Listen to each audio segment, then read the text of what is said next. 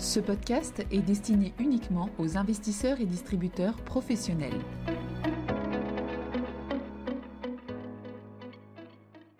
Bonjour à tous, aujourd'hui nous allons parler de l'impact de la décarbonation de l'économie sur les marchés actions. En particulier, nous allons voir comment les marchés actions intègrent l'évolution du prix du carbone dans le cours des sociétés européennes. Tout d'abord, rappelons comment fonctionne le marché des quotas d'émissions de gaz à effet de serre dans l'Union européenne. Ce marché des quotas d'émissions a été lancé en 2005, ses règles ont été revues plusieurs fois et il est progressivement devenu un outil central de la politique climatique européenne. Son but est de faire baisser les émissions de gaz à effet de serre pour un certain nombre de secteurs, actuellement la production d'électricité, la sidérurgie, les raffineries de pétrole, les cimentiers, la chimie et depuis 2012 l'aviation avec les compagnies aériennes pour les vols commerciaux intra-européens. Dans le cadre du paquet Fit for 55, il est également en projet d'ajouter le transport maritime au système d'échange de quotas existant et de créer un système d'échange distinct pour le transport routier et pour le bâtiment.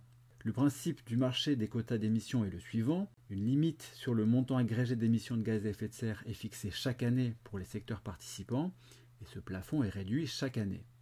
Chaque installation reçoit gratuitement ou achète son quota d'émissions particulier. Une fois les quotas alloués aux installations, deux cas de figure se présentent. Dans le premier cas, les émissions de gaz à effet de serre de l'entreprise sont inférieures aux quotas alloués. L'entreprise peut revendre ses quotas sur le marché du carbone ou décider de les garder pour plus tard.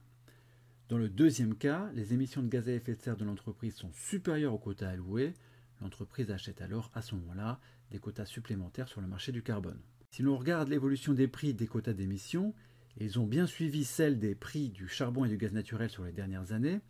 En novembre 2022, il valait environ 75 euros par tonne de CO2, soit plus de 7 fois le niveau moyen de la décennie 2010. La question qu'on va se poser maintenant est quel impact cette hausse des prix des quotas d'émissions a-t-elle sur les cours boursiers?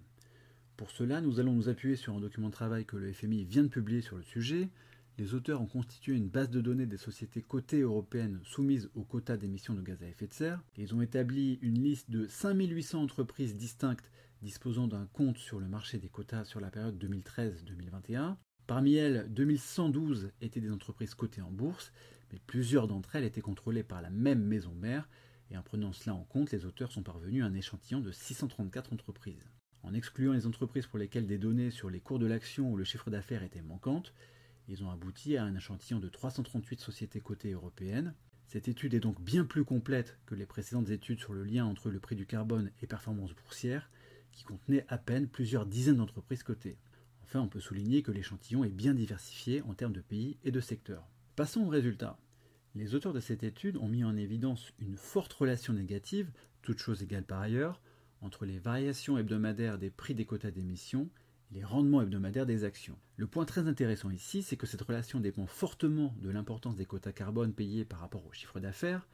Plus les quotas de carbone payés par une entreprise sont importants par rapport à son chiffre d'affaires, plus son cours boursier est pénalisé quand le prix des quotas augmente. Ce qui paraît assez logique. Insistons bien ici sur le fait que c'est le coût carbone qui compte et non pas le niveau absolu des émissions de gaz à effet de serre de chaque entreprise. En se focalisant sur la période la plus récente, les auteurs concluent que 1% d'augmentation du prix des quotas fait baisser de 0,21% l'action des sociétés les plus polluantes, toutes choses égales par ailleurs. Cela peut paraître peu, mais c'est en réalité vraiment beaucoup si on prend en compte le fait que le prix des quotas était 200% plus élevé en novembre 2022 par rapport au début de l'année 2020. Pour les auteurs, cela fournit donc une incitation forte et explicite pour les actionnaires et les dirigeants des entreprises pour décarboner les activités de ces dernières. Merci de votre écoute et à bientôt. Communication promotionnelle non contractuelle. Les commentaires et analyses reflètent l'opinion de CPRAM sur les marchés et leur évolution en fonction des informations connues à ce jour. Du fait de leur simplification, les informations données dans ce podcast sont inévitablement partielles ou incomplètes.